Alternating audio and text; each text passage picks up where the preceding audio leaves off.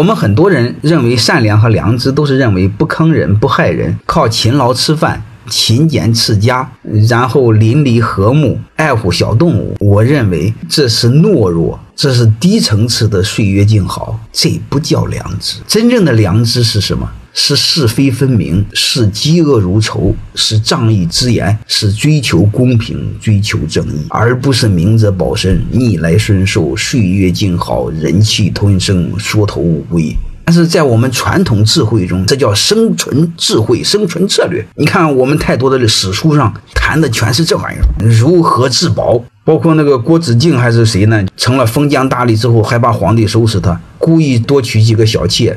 来伤蚀自己的斗志，嗯，还有一个是故意专门这个淫女，败坏自己的名声，以求自保。这就是我们所谓的智慧，所谓的良知。我们拿这个当智慧，对什么是公平，什么是正义没概念。欢迎大家的收听，可以联系助理加入马老师学习交流群：幺五六五零二二二零九零。